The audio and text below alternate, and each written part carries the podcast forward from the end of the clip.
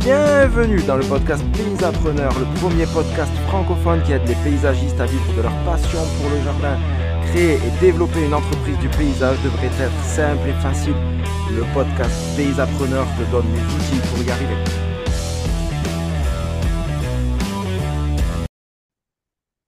Tous les chantiers, comme tous les clients, ne se valent pas. Tous les chantiers ne se valent pas. Et tous les chantiers ne sont pas bons à réaliser au printemps. Si on vous contacte au mois d'avril pour monter une maçonnerie, c'est ridicule. Vous n'allez pas forcément la prendre. je veux dire, il n'y a pas d'urgence végétale, on est d'accord. Donc, on va utiliser la méthode de la gestion d'un arbre. Comme vous gérez un arbre, vous allez gérer vos chantiers et vos demandes de chantier. Vous devez valider, quoi. On peut tutorer un arbre et l'aider à grandir. Ça veut dire qu'on va prendre soin de notre chantier, on va le prendre, et c'est grâce à ce chantier-là, on va développer notre entreprise, parce qu'on va faire la trésorerie, on va se payer, etc. Soit on peut élaguer, ça veut dire que on va faire peut-être, si c'est par exemple une, création, on va faire une partie de la création maintenant, qui est plus urgente, une autre une autre période qui est plus favorable, etc. On peut le déplacer, donc on va carrément déplacer notre, chantier chez un collègue. Euh, soit on va la battre et on va dire, bah non, ça ne m'intéresse pas et je ne prends pas ce chantier-là. Alors, je crois que vous avez un petit peu discuté. Alors, on en parlera un peu plus tard, Mathilde, si tu veux bien, de la notion des, euh, des, forfaits de conception dans le paysage et notamment de ta méthode pour établir tes forfaits. On pourra le travailler ensemble et ce sera avec plaisir que je pourrai t'accompagner euh, là-dessus.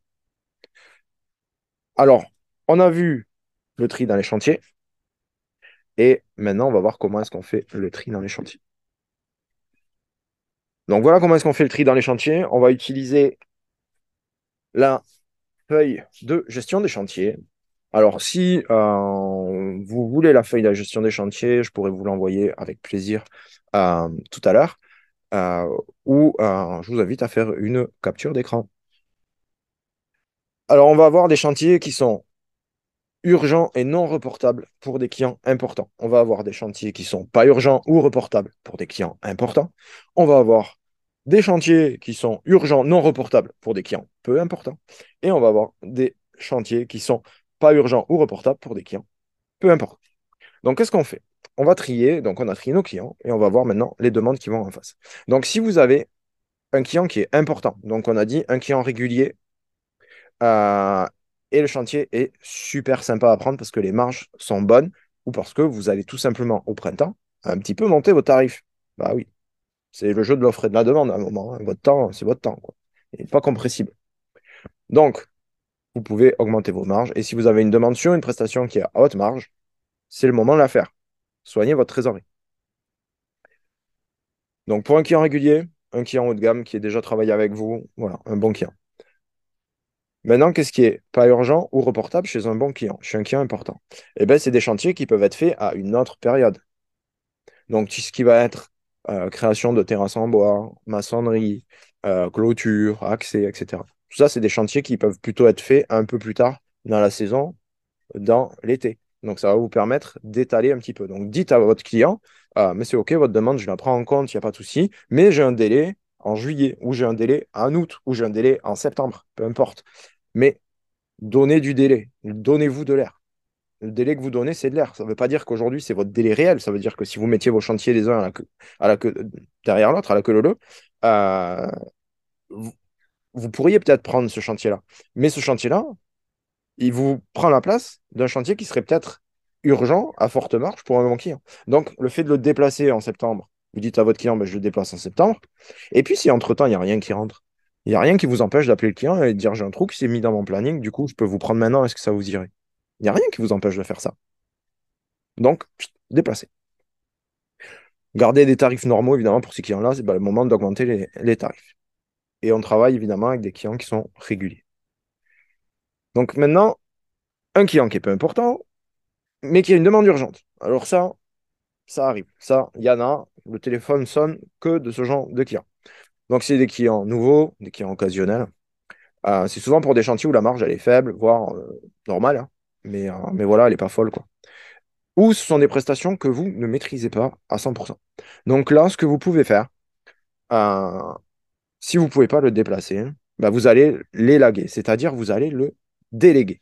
Donc vous pouvez sous-traiter ce type de chantier à un junior, quelqu'un qui se lance là, qui s'est lancé au printemps, qui cherche des clients, c'est super parce que vous allez pouvoir lui offrir l'opportunité de faire décoller son activité tout en prenant votre marge et gérant vos chantiers en sous-traitance.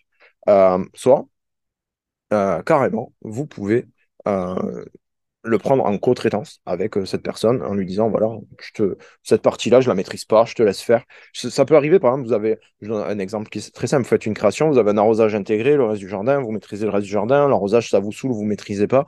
Euh, bah, tout simplement, vous dites à quelqu'un, bah, je te sous-traite pas, tu passes en direct avec le client, on est en co-traitance, euh, il te signe le devis, etc. Moi, je suis pas responsable de ça en même temps, ça évite d'avoir des responsabilités. On gère rien du coup, et puis bah voilà, notre chantier il avance et les choses se font mais on a délégué. Et puis, si pendant l'hiver, on n'a rien à faire et puis qu'un client nous demande de faire un arrosage automatique et qu'on veut aussi amuser, pourquoi pas? Mais pour l'instant, euh, on est dans l'urgence, on est rempli de travail, on a des demandes qui arrivent et donc on va gérer notre temps. Et donc là, on peut sous-traiter ou co-traiter. Et enfin, pour un client qui est peu important et qui a une demande qui est peu urgente, euh, eh bien, on va le virer complètement. Donc, c'est, on va le rejeter encore une fois, en recommandant quelqu'un, par exemple, ou, euh, ou tout simplement en lui disant que notre planning est plein pour, euh, pour six mois, un an, et que donc, du coup, on ne va pas pouvoir le prendre.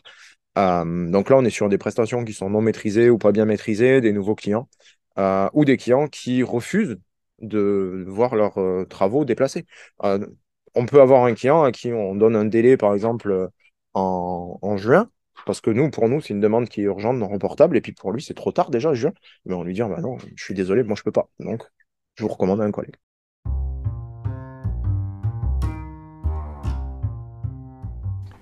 Et voilà, c'est tout pour aujourd'hui. J'espère que cet épisode t'a plu. Si c'est le cas, abonne-toi à la chaîne, Partage cet épisode avec d'autres entrepreneurs pour eux aussi les aider. Tu peux également me laisser un avis, notamment sur Apple Podcast. Et si tu as envie d'aller plus loin pour développer et structurer ton entreprise du paysage, je t'invite à me laisser un message directement, soit sur Instagram, soit sur Facebook Messenger, et je te recontacterai très très rapidement pour t'accompagner dans le développement de ton entreprise. D'ici là, je te remercie pour ta fidélité, je te souhaite une très très belle journée et je te dis à très bientôt sur le podcast Paysapreneur.